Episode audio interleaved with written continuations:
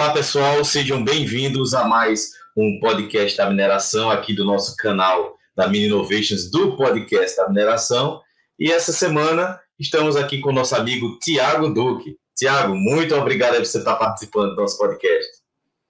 Bom dia, Johnny, tudo bom? Eu que agradeço o convite por participar do podcast da mineração aí, com várias é, outras iniciativas inovadoras, né, vindo pela Mino, já é o, o nome aí da Mino, né, Mine Innovation, faz parte de todo esse portfólio aí. Obrigado pelo convite e parabéns por essas iniciativas que você tem. Muito obrigado, cara. A gente fica muito feliz e muito honrado. Pessoal, o, o, esse quadro ele vai ao ar toda quarta-feira, sete horas da noite. Vou falar, tivemos um pequeno hiato, porque estamos organizando aí, ó, o Interconnected Mine Experience 2021. A gente já está na reta final desse evento. Toda quinta-feira está tendo a nossa live de aquecimento. Então amanhã tem mais uma. Já tem outras aí. Vou deixar o card aí para vocês acessarem as outras. Já tem muita coisa bacana. Tá? Temos aí palestrantes internacionais, palestrantes nacionais, todos de referência. Esse ano trouxemos dois, é, é, dois palestrantes que escreveram livros, tá? Que é um do pré-sal e outro sobre direito, da, direito mineral, que é o Antônio Carlos Toso e o Marcos Antônio, da ex-geólogo é, da Petrobras. E o mote desse ano é do, do, do espaço ao fundo do mar, onde vamos falar desde mineração espacial até a mineração do pré-sal. Então, não percam, os ingressos já estão à venda, preços promocionais, e acompanhem as lives para vocês receberem os presentes também. E aqui fora que, tem, estamos... fora que tem todo um negócio de realidade virtual, né? Tem todos os stands. Eu vi uma préviazinha que eu vou falar para você que, ó, tá sensacional mesmo. Visitar stand de maneira virtual. Parabéns, hum. ficou muito legal aquela. aquela não sei como é que chama, aquele ambientação, né, de uma hum. feira. Ficou muito bom, parabéns. Exatamente. É o, é o nosso centro de exposições virtual, o Expo Centro de exposições. Tá, Aí é o primeiro também do Brasil voltado 100% à mineração intermediária, é com realidade virtual, né? VR, 3D e com imersão, que a gente colocando óculos, a gente fica com a qualidade de imersão, fica muito bacana. Não, fantástico, fantástico. E hoje nós estamos conversando aqui com o Tiago Duque, que é engenheiro geólogo, é, graduado em engenharia geológica pela UFOP e também mestre em Ciências Naturais na área de concentração geologia estrutural e tectônica também pelo FOP. Foi professor do FMG, Instituto Federal de Minas Gerais, na área de Geologia e Mineração, e pesquisador do CPRM, que é o Serviço Geológico do Brasil. Atualmente é pesquisador e desenvolvedor da TDMAPS, empresa especializada no ensino de geotecnologias para trabalhos de campo, e criou o podcast que é o TDCast, voltado para ge, é, é, geotecnologias e geoinformação. Novamente, é, é, Tiago, muito obrigado por você estar participando. Responde aí com a gente, cara, como você chegou na área de engenharia geológica. Perfeito, ótimo, beleza. É, eu, eu cortou uns pedaços, mas com certeza foi isso aí que eu entendi. Hum. Johnny, foi uma coisa assim que não foi intencional, digamos, desse jeito, né? Eu, naquela época que a gente está ali saindo do, ensino médio, meio perdido, o que, que vai fazer, o que, que vai escolher como profissão, né? cheio de incerteza. Eu gostava muito de, de meio ambiente, de estar no meio ambiente, natureza e tal, né? até mesmo pela criação, e eu pensava em ser paleontólogo. Cismei, queria ser paleontólogo e tal, aquele negócio, escavar osso e tudo mais. E aí comecei a procurar naquela época com certeza você pegou uma época dessa aí que tinha os guias do estudante, né? Onde tinha as profissões, os, as estrelas do curso, quanto que era classificado e tal, e uma descrição breve, salário e quanto e, e qual era mais ou menos a atuação ali do profissional. Aí, putz, procurei. Paleontologia não existia isso. Eu falei, nossa, não tem nada disso relacionado no Brasil, não sei como é que vou fazer. Para fora não tem possibilidade de ir, né? Existe país, falei, não, não tem jeito.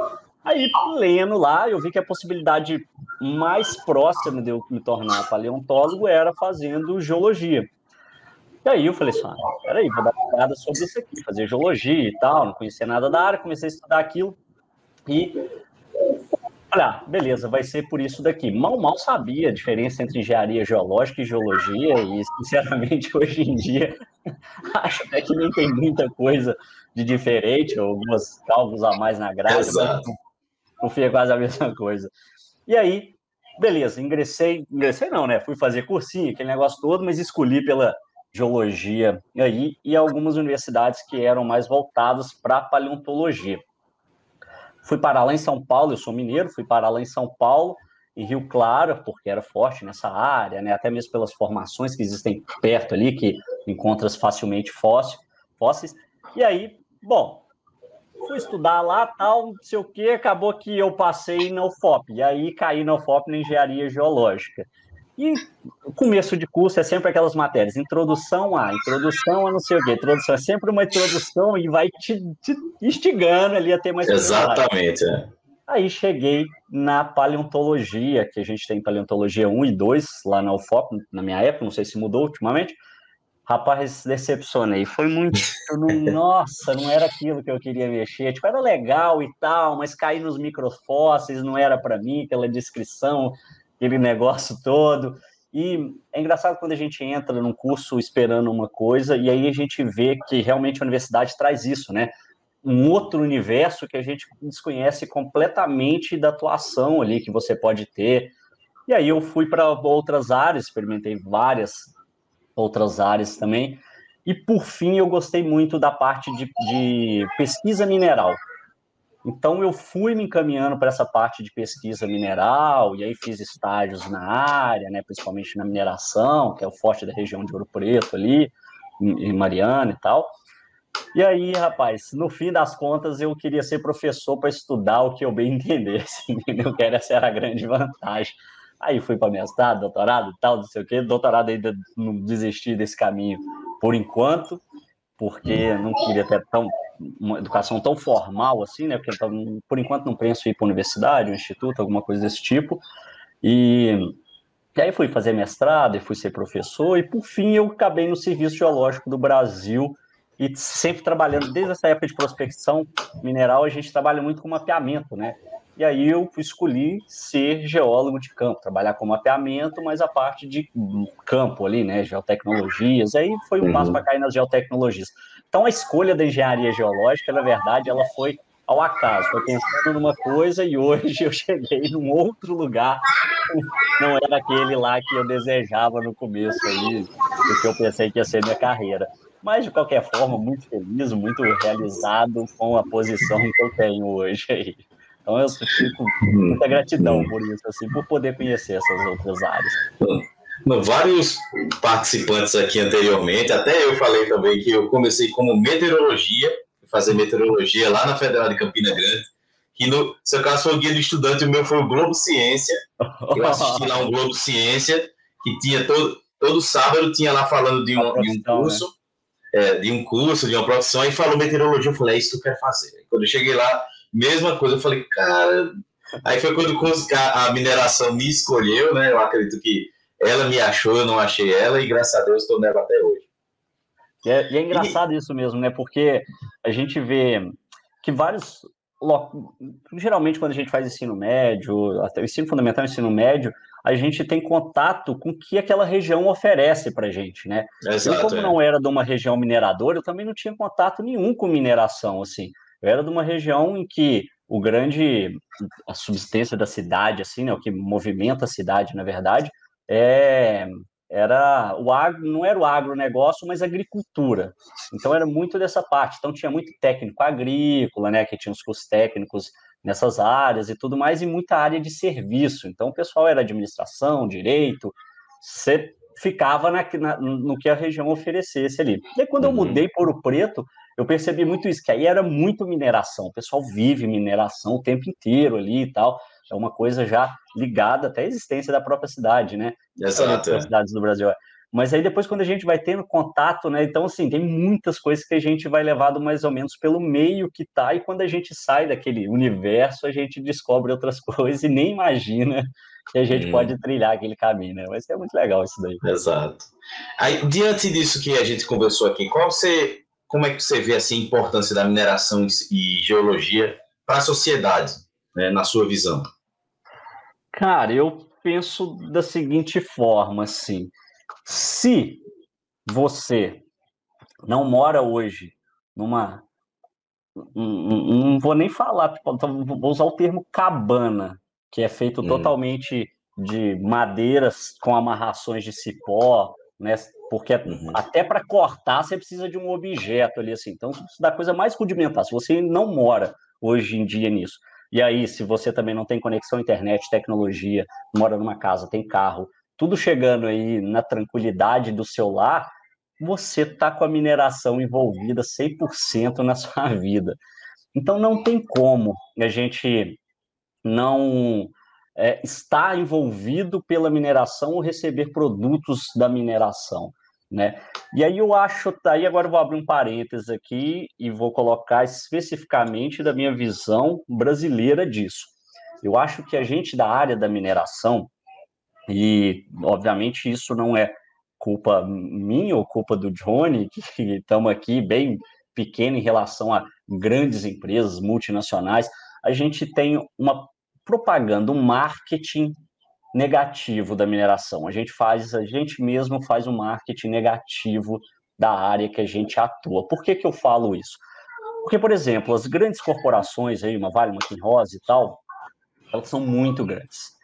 E aí, quando acontece algum acidente ou alguma imprudência, alguma coisa que seja voltada para o lado ambiental, impacta toda uma cadeia e toda a mineração fica é, prejudicada por isso, assim.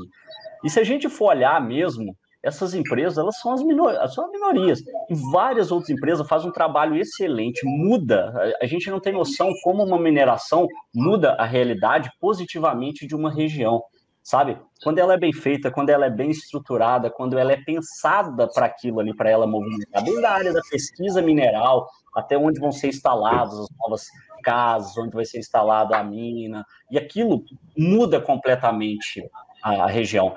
E é engraçado que eu tive é, acesso a vários desses tipos, né? Então eu, eu, frequentava o Complexo Sul ali, que era o Complexo Mariana, da Vale, que é, são instalações imensas, né? Um negócio de outro mundo realmente, assim. Eu ainda não conheço Carajás, eu sei que você tem uma experiência lá, eu ainda pretendo conhecer Carajás, mas pelo que a gente vê, estuda e tal, é um negócio surreal.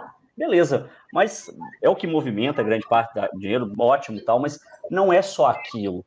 E aí a gente às vezes tem uma visão distorcida da mineração. Se apesar da gente precisar dela, da gente ter todas as facilidades que a gente tem hoje na nossa vida, água quente que você abre o seu chuveirinho lá, ou simplesmente por botar o dedo num interruptor e a luz aparecer magicamente, a mineração está envolvida nisso. Uhum. Só que a gente tem uma visão negativa que quando a gente passa, a gente vê aquele monte de terra empilhado, aquela coisa feia, esquisita e tal. E obviamente a gente não tem que mudar essa realidade, fazer igual os chineses estavam fazendo, pintando de verde, né? A, a, a, as cavas e tal, simplesmente para parecer bonito. Não, a gente tem que mostrar que aquilo ali é muito localizado, que a gente precisa fazer aquilo, mas existem milhares de formas de fazer aquilo ali de uma forma sustentável. Então, assim, se a gente olhar em volta sempre de uma mineração, vai ter uma área preservada muito grande. Existem meios daquele material ficar ali, existem meios de. E, e aí o, o, mundo antigo, né, como a gente chama lá, o velho mundo, que é a Europa, a Europa tem projetos belíssimos de pegar antigas cavas que poderia, que hoje algumas são passivos ambientais no Brasil, e transformar aquilo ali num estádio, transformar aquilo ali num museu a céu aberto, transformar aquilo num espaço de recreação, porque já que a gente modifica o ambiente todo, e aí isso não é só a mineração, ser humano, qualquer lugarzinho que você pisou, aquela grama que está escrito lá, não pise na grama, você pisou, você modificou, não tem como, entendeu? Aquela grama pode ser, não ser você que plantou ali, mas pisou, modificou, não tem como, modifica o ambiente. Só que eu não acredito também que a gente precisa agora se isolar e ficar num negócio de que é, a gente não pode tocar em nada, fazer nada. Eu acho que existem muitas maneiras da gente ter um convívio excelente, sustentável com o meio ambiente. Eu acho que às vezes a gente ultrapassa essa linha aí realmente. Não precisa de, de toda essa ganância, né? E aí isso não é só mineração, isso aí é com tudo até mesmo do nosso consumo aqui, né? Eu não estou tirando meu corpo fora, que às vezes compro coisas que eu não preciso, entendeu? E eu acho que muitas pessoas estão assim. Então, a gente, como sociedade, a gente tem que amadurecer muito, e principalmente nessa visão da mineração. Eu acho que, eu acho não, acredito piamente que a mineração ela vai se tornar cada vez melhor no momento muito mais pessoas vão conhecer sobre a mineração. Então, quanto mais você conhece do assunto, mais você melhora aquilo. E aí, a gente tem pensado muito agora, falado em minerações de asteroide, como é a gente vai minerar não sei o que lá e tal, um extra terrestre, né?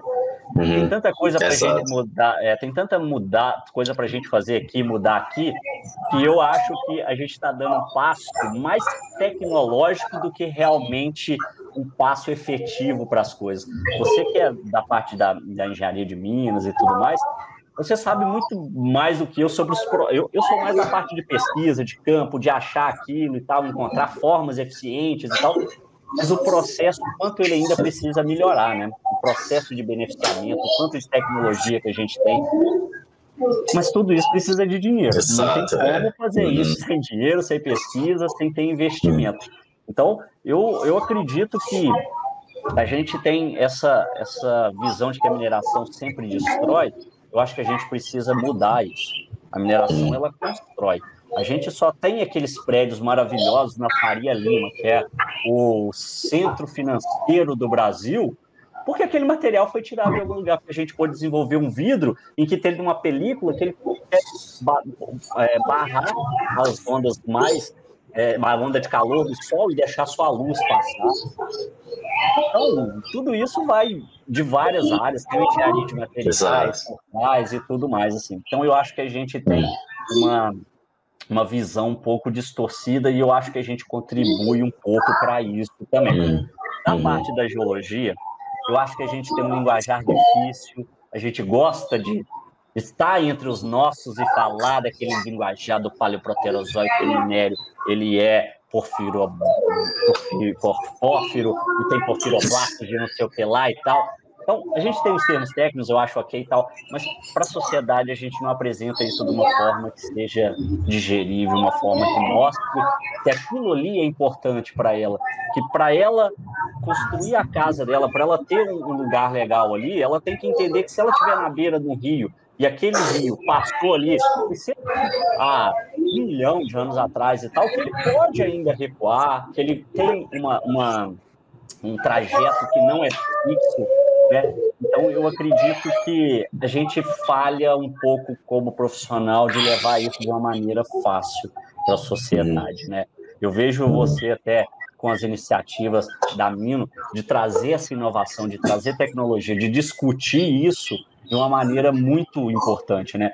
E eu até queria que você até me explicasse um pouco aí do, do da parte do, dessa área de processamento e tal, e de trazer uma coisa que aparentemente parece até antagônica, né? Tipo, do fundo do mar uma mineração que a gente consegue fazer até uma mineração extraterrestre, né? Hum. E extraterrestre não é nada de alien, nada assim. assim Isso, até fora da Terra. terra né? Exato. planeta, né? Porque aí todo mundo fala, nossa, a gente vai minerar junto com aliens e tal, não sei o que lá, não, calma.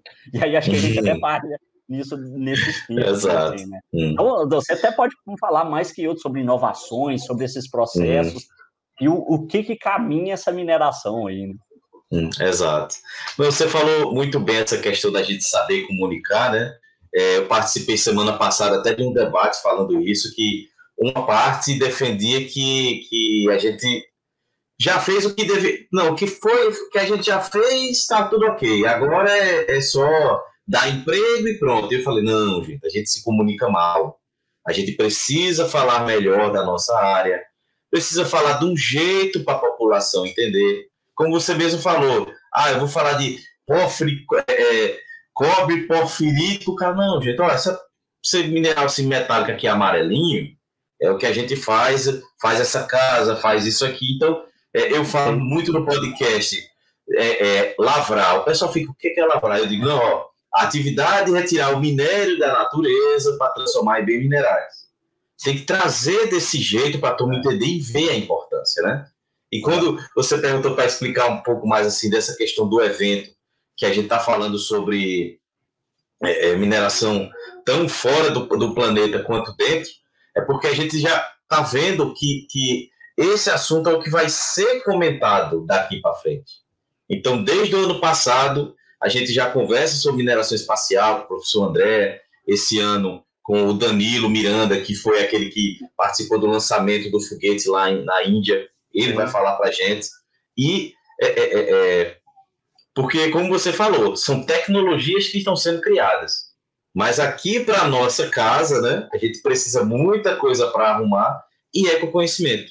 O podcast da mineração nasceu nessa necessidade de levar conhecimento quando teve aquele desastre lá de Mariana, depois teve o projeto Renca, que foi um marco histórico, depois cancelaram ele abruptamente. É. E, como você falou, daquele que era o pessoal pintando o, o, os taludes lá de verde, aqueles paredões de verde China, né? na é. China. É, eu escutei na mídia mesmo dizendo: ah, não, tem que arrumar outra forma de tirar o minério. Olha só que coisa horrível. Eu falei, gente, para quem não conhece, ver aquele buracão é, é, é como chama, impactante. Eu não vou dizer que não é, mas quem tem um conhecimento sabe que aquilo ali tá todas as bancadas feitas, tudo, não tá é, que a gente chama estrangulado, que é com, com pouco espaço, tá tudo perfeito. É mostrar de uma forma simples para a sociedade, dizendo, gente, é, é, é, desse jeito, mas estamos fazendo da melhor forma. Se você for pegar, por exemplo, um, uma plantação de eucalipto que eu já vi o pessoal tirando o, a, as madeiras lá, antes de retirar ela para levar para o processamento, é a coisa mais terrível do mundo. Aquela, aquelas é, árvores caindo, aquele barulho todo, mas o cara fala, gente, aqui tem toda a técnica aplicada, que é a melhor forma de ser feito. Então é só mostrar para a sociedade essa, é, é, essa importância, por assim dizer, né? É. Isso é tão assim, eu tenho visto algumas mudanças também de de uso de, do termo. Uma das que eu tenho reparado ultimamente é que o pessoal tem começado a distinguir entre mineração que seja é, regulamentada uhum. de garimpo ilegal. Porque garimpo é uma forma de mineração, uma forma rudimentar Isso. de mineração. Mas garimpo ilegal é um problema, inclusive para nós da mineração. Uhum. Né? E eu tenho visto muito a mídia até fazer essa distinção, assim, a, a, mídia que não é especializada, né? Eu tenho reparado que eles têm usado muito a palavra ilegal, garimpo ilegal, garimpo ilegal na Amazônia, garimpo ilegal não sei onde, garimpo ilegal não sei o que lá. Ou associação de garimpeiros, aí já dá uma outra conotação de que aquilo tem uma certa organização, né? E uma mina, ela não funciona assim, ah, torto e direito, fala assim, ah, beleza, vamos cavar aqui. Não, se vai cavando, tem perigo e tal, aquilo ali é um garimpo e muitas vezes ilegal. Agora, se ela tem uma organização, ela sabe como fazer aquele processo, e, obviamente, ninguém está ali para ficar detonando rocha à torta e direito e tentar falar assim, ah, vamos na sorte.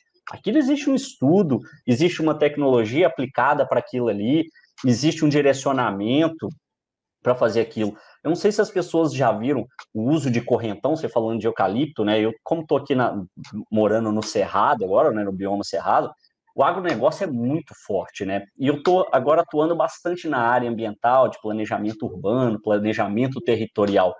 E na hora que você vê um trator, dois, na verdade, um de cada lado, com uma corrente gigante, e passando e derrubando, cara, é, é, é um negócio devastador. Você fala assim, nossa, então você vê assim, passarinho voando, cobra correndo, aquele negócio todo, porque não tem dó, vai embora.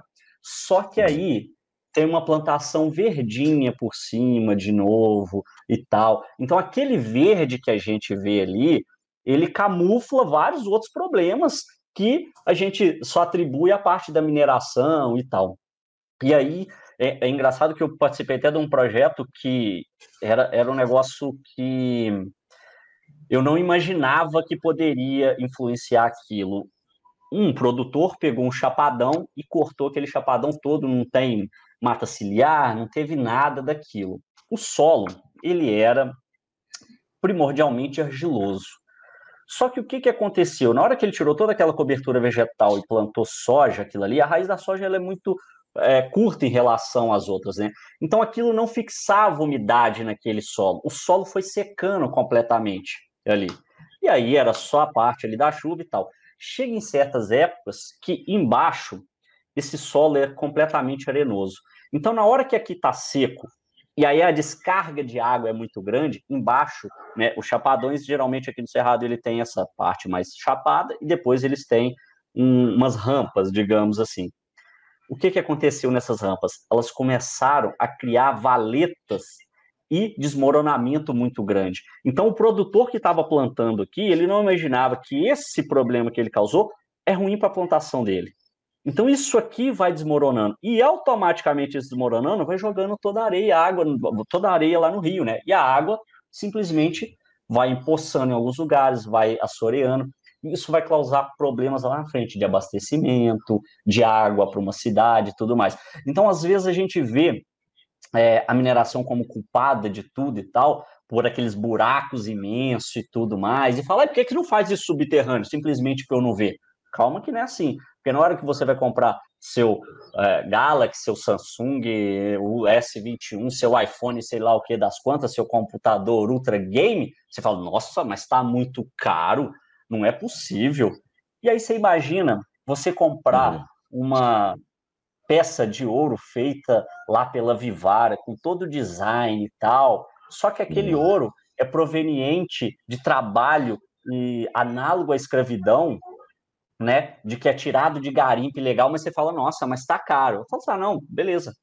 Então, peraí, vamos montar uma mineração, fazer tudo, beleza, e tal, tal, não sei o que lá. Gente, a mineração paga impostos, hum, gera emprego, ajuda um monte de gente, de família e tal. Loca, sempre isso, localizado, né? Se você for uhum. comparar uma mineração, a área de uma mineração com um agronegócio, é um negócio absurdo. Carajás, que é aquele mundo velho, você vê imagem de satélite, deve ser o tamanho de uma fazenda, média aqui uhum. em Goiás, por exemplo, ou no Mato Grosso, entendeu? Nenhuma fazenda grande, uma fazenda média, isso toda a área de cave uhum. e tudo mais, uma única, e existem milhares.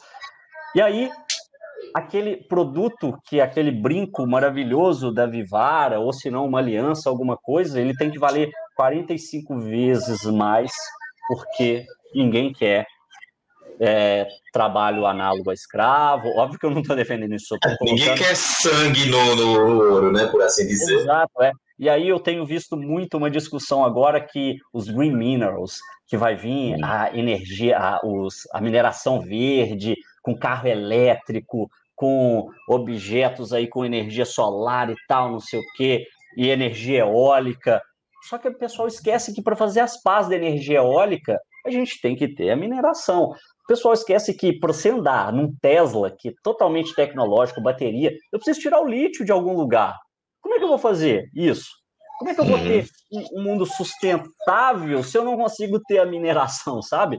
Exatamente. Então, a gente tem que é. trabalhar para isso. A gente tem que trabalhar justamente para falar assim: olha, você vai andar no seu Tesla, você vai ter seu S21 Ultra, você vai ter seu iPhone, você vai ter toda essa tecnologia mas vamos trabalhar para que a mineração ela respeite as regras, a gente tem muitas regras, e aí é isso que eu acho difícil que e principalmente no Brasil. Alguns outros países são bem mais sérios no cumprimento da justiça com a mineração, né? As pessoas, por exemplo, é, é, é o esquema dos códigos, né? Que igual o JORC, o código canadense, e agora a gente tem até o nosso código brasileiro.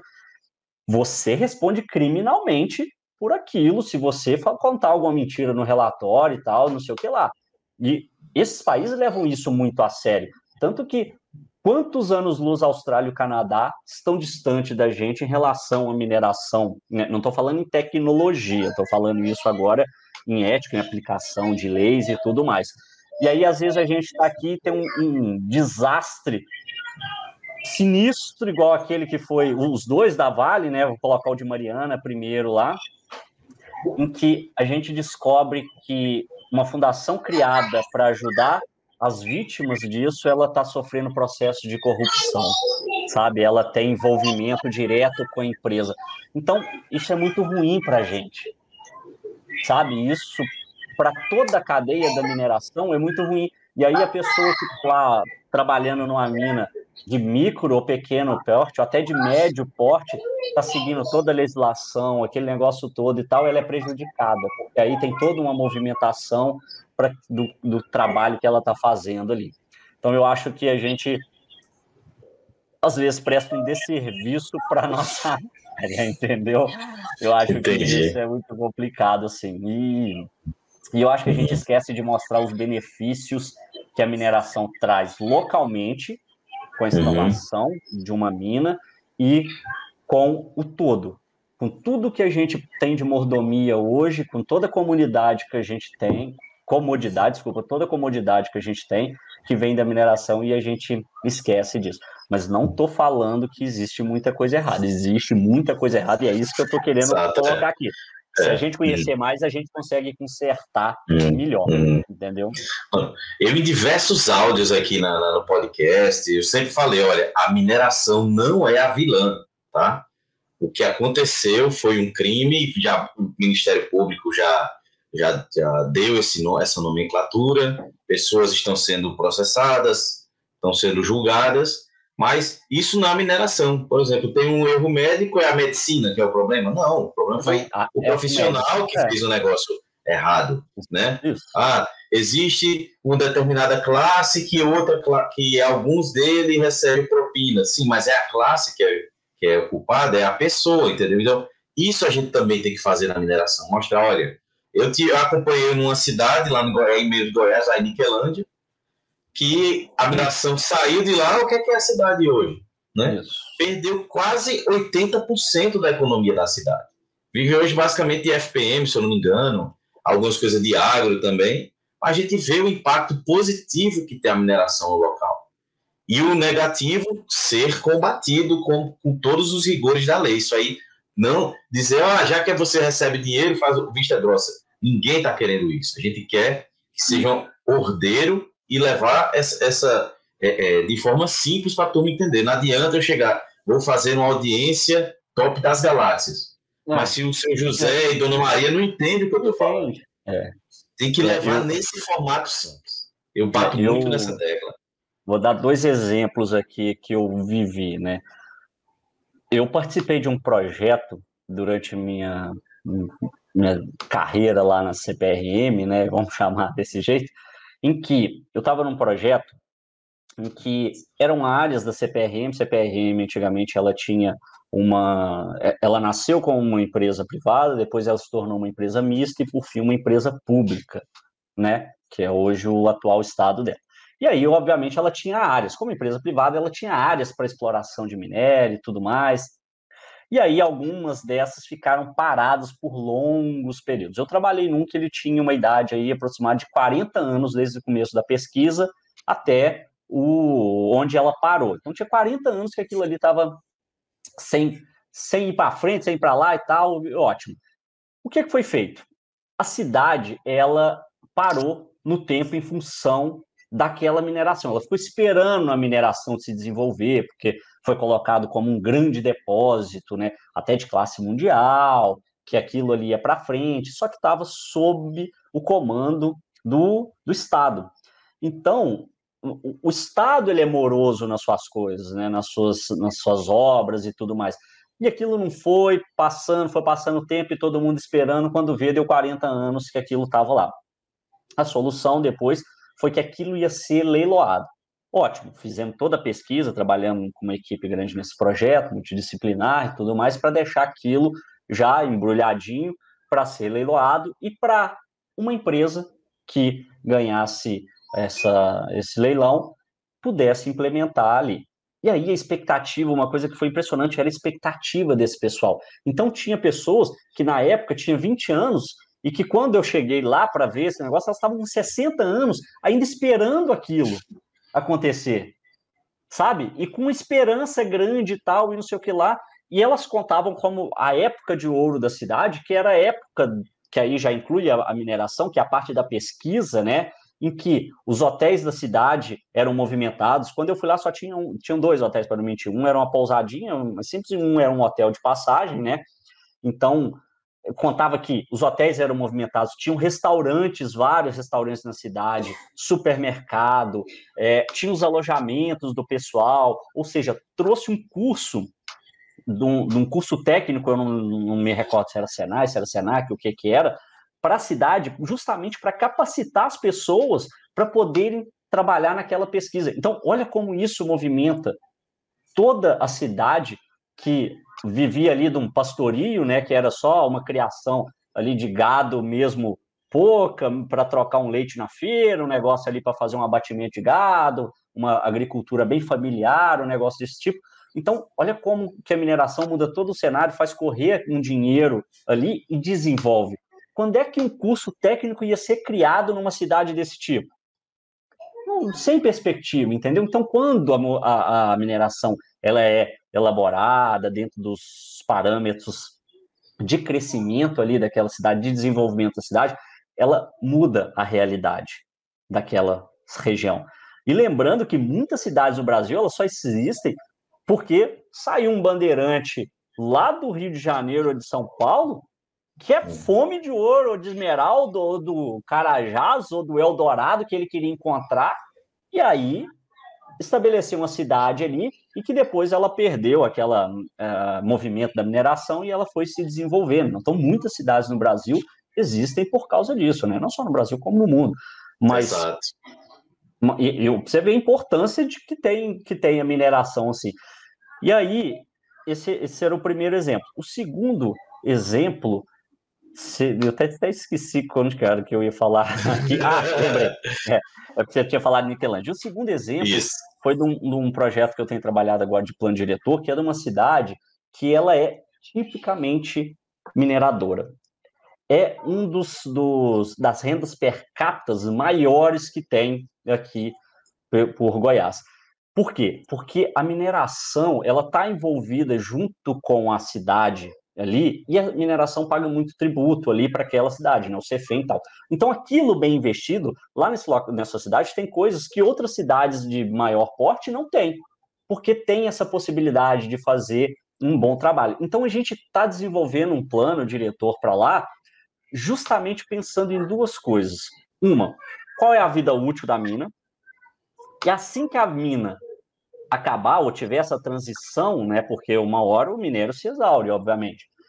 Ou, ou vai ter técnicas para prolongar aquilo, mas uma hora vai terminar. Então a gente já está pensando em qual vai ser o próximo, é, as próximas como é que eu vou falar para você? Atividades, as próximas atividades, é. atividades em que a cidade vai ter que exercer para poder não depender só da mineração, porque pode acontecer o que aconteceu com Niquelândia. Simplesmente ver uma canetada falando assim, olha, esse minério aí não dá, tá causando muito problema aí no povo, o pessoal tá respirando, ninguém quer mais esse tipo de, de minério aí e tal. Já era, fecha a mina. E aí, ou se não, o minério acaba, fala, ó, a vida útil é essa, acabou, até mais, falou, valeu, nós vamos para outro lugar e aí vocês agora. Exato, é. Assim, para isso não acontecer, sabe? Porque hum, hum, você sabe muito bem no Código Mineral, isso não pode acontecer. Existe todo um planejamento de fechamento de mina e tal, mas aí ele não pode simplesmente falar assim, pô, beleza, a empresa, a empresa faliu, vamos deixar esse buracão aí para a galera agora? Isso não existe, entendeu? Isso tem que ser punido como crime, realmente. Então, é, e, e, e, você falou muito bem, não é a mineração que deixou aquilo ali, foi a empresa tal que é gerida por tais pessoas, assim como o médico fez uma imperícia, fez algum cometeu algum crime lá, é o médico e não a medicina. Então a gente tem que mudar realmente esse pensamento aí da mineração em relação à sociedade. Uhum. Beleza. E diante disso, é, é, que a gente bateu esse papo aqui, como surgiu aí o TDCast? Cara, foi assim, justamente nessa, nessa linha de, hum. de divulgação, né? De ver, igual hum. você falou do, do, surgimento do podcast da mineração e tudo mais, hum. eu senti uma necessidade das pessoas entenderem quais, quais tecnologias existiam hum.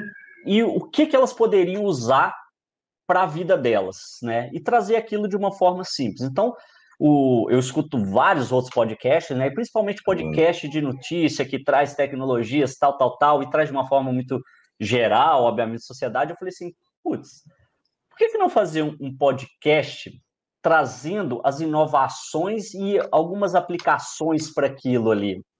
E aí surgiu o TDCast, sem criatividade nenhuma no nome, obviamente, né? Porque a minha empresa chama TD Maps. Então, uhum. surgiu o TDCast para fazer um compilado de notícias que e, e tecnologia, de notícias de tecnologias para aplicações em com, é, com, referência geográfica, ou seja, tinha que ter uma aplicação ligada a alguma referência geográfica, né? Então, por exemplo, eu trouxe muitas notícias de aplicativos para celulares em que desempenhavam papéis ali, por exemplo, o Google lançou uma nova é, ferramenta em que você consegue marcar a sua casa, saber a relação dela com o parque mais próximo, ou até mesmo te guiar algum caminho, um destino específico e tudo mais. Ou a Apple colocou um sensor LiDAR agora nos novos equipamentos em que você consegue fazer um escaneamento a laser simplesmente tendo um dispositivo desse. Então não é uma coisa que está inacessível a mortais, nós mortais, como por exemplo um helicóptero que está em Marte. Eu nunca vou conseguir controlar esse helicóptero, não posso nem comprar um parecido desse, né? E até mesmo pela distância financeira e até mesmo pela distância tecnológica de operação. Exato, mas, é. mas um celular é um negócio que não é irreal. Obviamente que ele tem o seu valor, tudo mais e tal, mas que ele pode ser alcançável em algum momento aí da vida. E aí você imagina, tem um celular com scanner a laser que você consegue fazer uma é, tridimensionalização, um mapeamento, simplesmente tendo um aparelho na mão ali. Então, eu trago essas notícias e essas inovações no TDCast, né? E aí, com isso, trazendo geoinformação. Por exemplo, é, o estado de São, o município de São Paulo disponibiliza gratuitamente é, modelos de em, em, três dimensões ou até mesmo levantamentos de LiDAR que você consegue contabilizar todas as árvores do município de São Paulo. Então imagina você saber ali quais árvores estão contabilizadas naquele ambiente que você está, naquela quadra que você mora, e você mesmo conseguir levar isso para um, um, representante, sei lá, um vereador ou até um deputado e falar, olha, minha quadra ela tem pouca árvore. E no bairro também, olha, a gente precisa fazer um movimento aqui em que as pessoas entendam que se a gente trouxer mais árvores, a gente vai ter uma condição, um microclima melhor, a gente vai ter uma, um conforto climático, porque vai trazer mais é, verde, mais umidade para aquela região, ou senão a gente olha lá assim, pô, eu estou morando do lado de uma barragem. Na hora que eu consigo ver aquilo, eu falo assim, gente, será que essa barragem está seguindo todos os protocolos? Onde é que eu posso cobrar isso?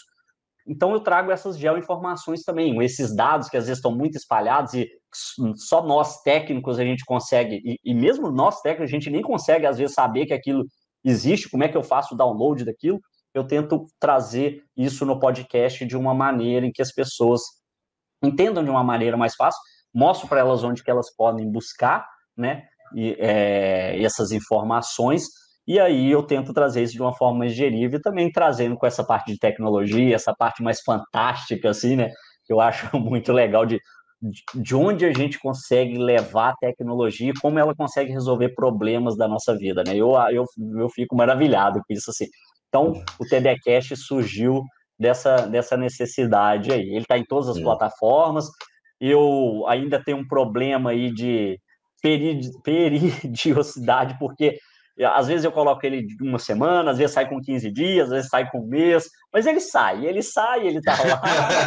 né? O importante é ter informação, né? É, exatamente. Às vezes eu faço um compilado aí de 15 dias, pego aquele tanto de informação e coloco, às vezes sai de semanalmente, sai com menos notícia, e ele vai estar tá vindo com novos formatos aí também agora que eu estou mudando um pouco a dinâmica dele. É isso que eu ia perguntar agora. Quais são os processos, os projetos futuros aí para o TDCast? Pois é, o TDCast, ele agora vai, vai ter um novo formato, né? Mas ele vai ter sempre essa essência de levar uma informação. Ele, primordialmente, ele funciona mais, mais comigo, né? Narrando as notícias e tudo mais. E ele só tem é, voz, né? Só áudio, ele está nas plataformas de áudio. Então, agora ele vai ter um novo formato que é também a parte de vídeo. Então ele vai ter essa parte de vídeo e vai ser uma parte de vídeo um pouco diferente, assim, ele vai ter também convidados, né? Então já tem uma lista aqui de convidados e, e você sabe muito bem que quando a gente tem que convida alguém, a gente tem que montar todo um calendário, é um negócio complicado, porque tem Exato, que ter é. a disponibilidade de um bater com a sua, aquilo está funcionando e tal. Então, é, é, um negócio que demanda tempo e organização, né? Uhum. Não é um negócio. Não é simples, é. Não é simples, não é só ligar e falar, e aí, o que você está fazendo agora? Vamos é. fazer um podcast? Não, não é assim desse jeito, não tem todo uma organização, uhum. então eu estou nessa parte aí, desse planejamento, né, das pessoas vão participar, e ele vai ter também essa parte visual em que eu vou discutir, a pessoa vai poder visualizar aquele objeto ali na frente. Então, às vezes eu estou discutindo, por exemplo, é, igual um drone, um novo tipo de drone, e eu vou narrando como tem a asa dele e tal e tudo mais, e em um momento desse podcast que ele vai ter essa parte visual, e vai aparecer a foto desse drone, eu vou mostrar a notícia, né? Eu sempre deixo linkado as notícias, todos os artigos que eu leio, que eu usei para estudar para aquele podcast, eu deixo sempre linkado na descrição. E agora, muito desses eu vou mostrar a visualização, mostrar como é que foi feita aquela pesquisa, mostrar aquela ideia, né? Onde se pode chegar aquilo. Então vai ter essa parte visual também aí. Claro que vai existir a parte do áudio, que eu vou deixar lá, né? Uhum. Mas vai ter essa complementação aí para quem se interessar uhum. também assistir. Então, o, as, as novidades e os próximos passos do podcast vai ser por isso aí. E é engraçado que eu falo que eu, eu tenho vários redes, como, como todas as pessoas hoje em dia uhum. que um, trabalham com divulgação de ciências, que trabalham aí uhum. na parte de comunicação também, né, não só científica, tem vários canais, a gente tem vários canais aí, podcast, o podcast hoje ele é migrado para o YouTube também, né, então já tem essa Exato, é. aí, é, que dentre todas essas plataformas, a gente tem sempre ganho com uma, ganho, perda com outra, e assim vai, né? Mas eu acho que o importante é a gente ter todos esses canais de comunicação uhum. para atingir mais pessoas aí. Tem gente que não gosta de ver, tem gente que gosta só de escutar, tem gente Exato, que está no é. trânsito e quer escutar aquilo, mas depois ela consegue acessar um link ou quer ver depois por, pelo YouTube. Então, eu acho importante a gente ter todas essas, essas redes aí. E aí o podcast ele funciona para mim, na verdade, como uma forma até um pouco egoísta, assim, porque eu gosto de fazê-lo, porque eu aprendo muito, né? Então eu acho uhum. que eu uhum. aprendo mais do que as pessoas que eu tô passando, porque eu vi uma notícia legal, eu vou atrás de outra e falo, nossa, eu nem sabia que isso existia, e aí eu vou é, esmiuçando aquilo ali, detalhando, então eu acho que o podcast, às vezes, ele é muito mais para mim do que realmente pro, pro que, pro que comunicar para as outras pessoas, né? Mas eu acho uma delícia fazer o podcast e eu estou trazendo agora esses novos uhum. formatos aí, é muito bom. Mas é, é, é, você fala um negócio interessante, porque na linha de aprendizado, quanto mais você ensina, mais você aprende, né? Por isso que se você, num grupo de estudo, você está estudando lá sozinho, mas você faz um grupo de estudo, aí você começa a tirar dúvida de um, do outro, você começa a aprender mais. Essa é, é, é, é, a parte fantástica. Quando eu iniciei o podcast lá, há quase três anos, quando eu penso que já vai fazer três anos, eu falo, cara, aí os YouTube. É, a gente, eu sou coroa já, já sou velho, né? Mas os jovens fazem o tal dos reacts. Ah, vou fazer o react é. do meu.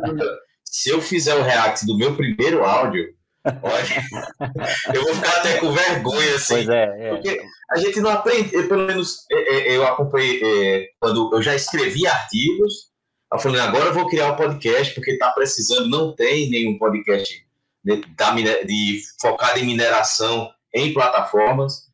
Aí fui estudar a criação de criação de roteiro, aprendi tudo na, na, apanhando, mas é como você falou, ter que meter a cara, fazer mesmo, não desistir, principalmente se você tem essa ideia de, de levar conhecimento para transformar outras pessoas, esse é o gás que a pessoa ganha. Exato. Esse é o principal é, é, é, retorno que você tem. Só para fazer um, de um de um equipamento, de um produto, beleza, isso é outra coisa. Mas levar conhecimento, é. tá certo? Tem em mente, é para transformar as pessoas. Se conseguir rentabilizar isso, ótimo, mas entenda, é para você e todo mundo que quer criar podcast, eu vejo que teve, depois do podcast da mineração, teve uma, um grande movimento aí de, de, de geociências, de geologia, de outras áreas criando. Por isso eu criei esse programa, porque eu vi a dificuldade que tinha de, de levar é, é, esse conhecimento para outras pessoas. Então eu falei, já que o podcast da mineração teve essa dificuldade, vamos ajudar a galera aí a divulgar outros podcasts, outras é, é, é, inovações como essa. E novamente, você está de parabéns com esse, com esse TDCast, eu acompanho também, tá certo? Então, vida longa aí o TDCast. E agora, Tiago, o espaço é seu. Você pode falar da sua empresa, divulgar aí seus cursos, fica à vontade. É uma honra pra gente. Rapaz, é, é, agora é a hora do, do jabazão, né? Eu quero, até, eu quero até fazer um parênteses antes, assim, até no assunto anterior. Ontem eu até estava participando de um, de um outro podcast que deve ir ao ar, bom, não sei, talvez semana que vem, não sei como é que é. Mas eu achei muito legal da iniciativa. São alunos, né, agora da universidade, eles conseguiram trazer essa. Eles não são únicos, existem vários outros aí. Eles conseguiram trazer essa ideia do podcast para dentro da universidade, né? Mas como uma iniciativa que é extracurricular, digamos assim. Uhum. E aí, até ontem lá eu comentei isso, né? Que na universidade a gente não fez curso de podcast, a gente não fez curso Exatamente. de Instagram ou de YouTube e tal. Isso nasce de uma iniciativa individual, né? A gente vai correndo atrás, a gente vai entendendo, vai estudando, né? Porque também, às vezes, quando a gente vê as coisas prontas, né? Eu, às vezes, olho é, vídeos no YouTube e tal, e aquilo tá num movimento muito bonito, o cara fez uma filmagem e não sei o que, colocou um drone. Na hora que você vai fazer aquilo, você fala, rapaz do céu.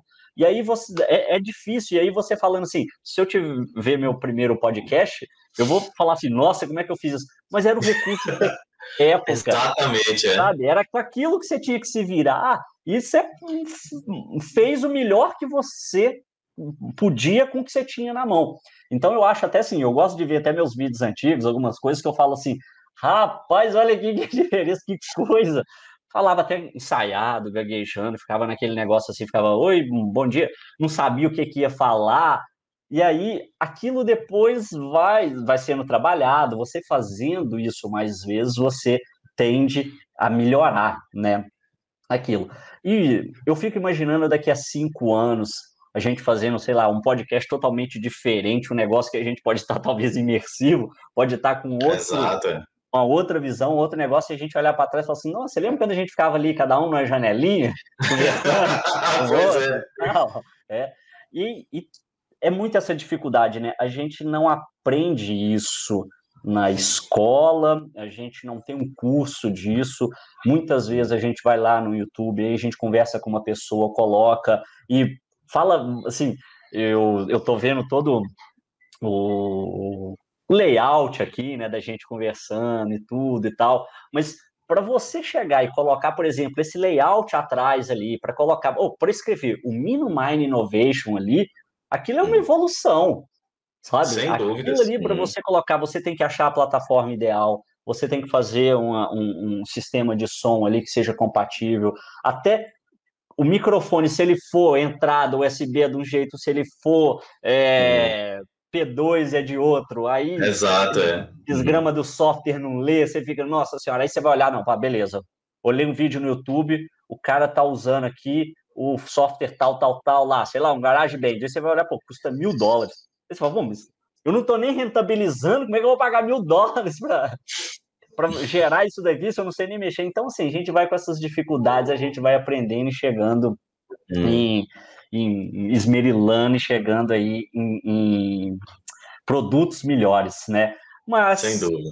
Chega, fazer depois fechando esse parênteses agora falando aí da TD Maps, né? A TD Maps eu tenho até anunciado nas minhas redes sociais aí agora que eu tive duas semanas aí de, de uma intros, introspecção, assim. Eu fiquei introspectivo, resolvi olhar o que que era a estrutura, os pilares da empresa e tudo mais, e os pilares do Thiago Duque também aqui, né? O que que eu ia montar realmente de sólido para deixar assim, para deixar não, para continuar aí com, com a empresa. E aí eu remodelei isso, eu tô até nessa fase final agora de dar o brilho para esse esse projeto todo que eu tenho montado, né? Porque às vezes a gente acaba se perdendo de tanta coisa, né? Eu falei que a gente tem várias redes sociais e tal, e aí acaba se perdendo nesse, nesse trajeto aí. E aí eu sentei, olhei tudo, né, dei uma parada nas minhas coisas e tal. Então hoje, o que, que a TD Maps e Thiago Duque comando aí estão à frente, né?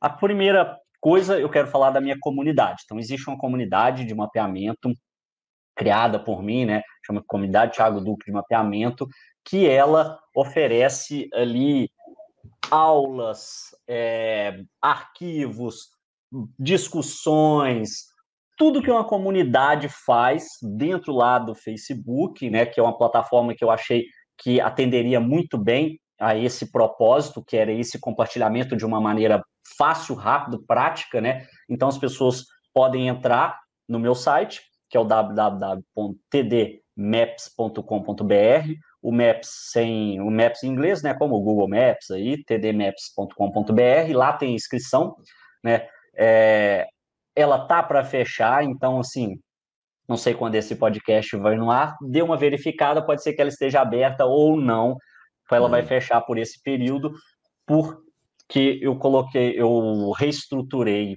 essa comunidade e ela, inclusive, hospeda o meu curso de mapeamento digital que termina essa semana, que eu forneço gratuitamente pelo YouTube. Então, toda quinta-feira, né, tem uma aula gratuita no YouTube que eu falo sobre mapeamento digital. Quais são as ferramentas, como é que faz para fazer é, esse processamento, como é que eu faço o planejamento de voo com drone e tal. Gratuito. Essa fase agora fechou e agora a gente entra numa próxima fase, que é a fase aí do curso que vai ser lançado agora, que é o MAP. Eu até estava eh, na discussão desse nome com a minha comunidade lá no Instagram, qual seria o nome mais adequado. Então, coloquei para votação se era Mapeamento 4.0 ou MAP 4.0. E aí o MAP 4.0 ganhou, é um nome que eu também gosto bem, então provavelmente vai ser esse nome aí do curso que vou lançar agora, daqui uns umas semanas aí, que vai ser um curso voltado para mapeamento. Então, vai ser um curso completíssimo, principalmente para quem trabalha no campo, precisa fazer mapeamento de qualquer espécie, né? Mapeamento ambiental, mapeamento econômico, mapeamento geológico, mapeamento de talude, qualquer tipo de mapeamento que exija trabalho de campo, esse curso vai ser montado para isso. Então, ele vai, vai estar disponível aí em breve, né? Os anúncios dele, os interesses vão ser todos pelas minhas redes sociais, então principalmente o Instagram. O Instagram eu acho uma rede fácil de comunicação, né? E aí tem o Thiago Duque Maps, que é o arroba Thiago Duque Maps no Instagram. Tem lá todas as informações, quiser saber de tecnologia, quiser saber de inovação, quiser saber ali o drone, como usar, ou como usar o GPS, uma ferramenta nova que saiu. Esses dias eu falei até das AirTags que a Apple lançou ontem, que pode ser um objeto de localização até para a gente. Você pode até amarrar. A gente que trabalha no campo como geólogo, a gente usa um martelinho, né? Um, um, provavelmente você já deve ter visto. Esse chama de martelinho de geólogo, martelinho de geologia, alguma hum. coisa desse tipo aí. E aí, inclusive, a gente pode colocar nele, e as, as pessoas esquecem muito esses martelos no afloramento. Então, se você tiver uma tagzinha que vai apitar na hora que você colocar uma distância de você, do seu celular e tal, eles simplesmente você vai voltar, você não vai esquecer esse objeto mais lá. E aí eu falei isso uhum. ontem da, do lançamento da Apple. Então eu faço esses tipos de, de, de comentários e tal, né, de novos produtos. E aí, se você quiser, está com dúvida onde estão tá esses nomes todos, igual arroba Thiago Duque Maps, meu Instagram, Thiago Duque Maps é o YouTube, TDCast podcast, está em dúvida, guarda só o www.tdmaps.com.br que você vai acessar o site, lá tem todas as informações, me acha de qualquer jeito lá, digita no Google TD Maps, T de Thiago, D de Duque, Maps de mapa, você vai, o Google vai te dar como primeira opção lá também isso. Uhum. Bom, então, é isso aí, o uhum. jabazão da, das minhas coisas. Não, a gente é que agradece aí a, a, o aceite aí, a honra de você estar participando aqui com a gente. Espero que todo mundo aqui da, da mineração, do podcast da mineração, acesse aí o, o, o perfil do Tiago, marca a hashtag Lavi no podcast da mineração, para a gente é, saber é. que vocês estão acessando aqui a gente. Todos esses links eu vou deixar aí na descrição do vídeo. E, Tiago, vou dar a dica também, tá? Para o seu curso.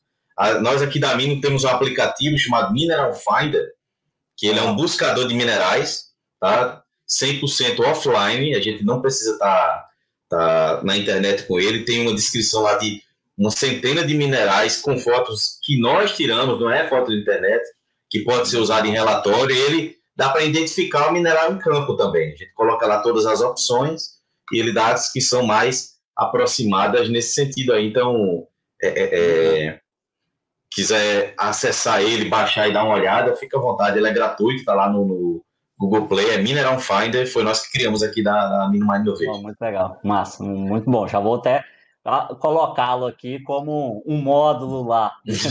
tá, okay.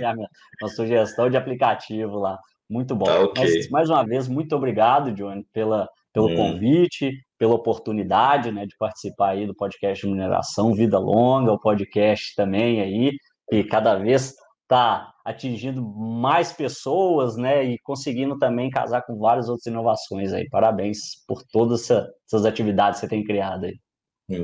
Beleza, nós que agradecemos também. Pessoal, também não se esqueçam aí de se inscrever no Interconnected Mind Experience. Temos aí a Expo Mino, vou deixar os, é, é, os links aí para as inscrições, tá? Já estamos fechando aí a questão dos palestrantes, já tem vídeo aqui no canal mostrando os palestrantes.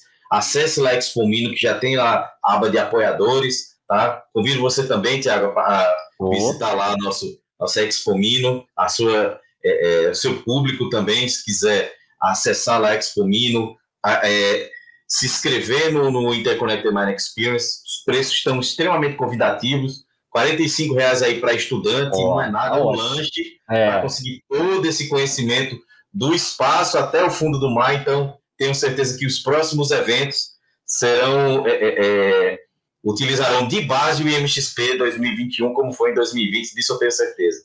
Pessoal, muito obrigado. Até o próximo quadro, é, entrevista aqui no quadro podcast da Mineração Apresenta. Tiago, muito obrigado. Até mais. Obrigado. Abraço a todos e todas. Até mais, gente.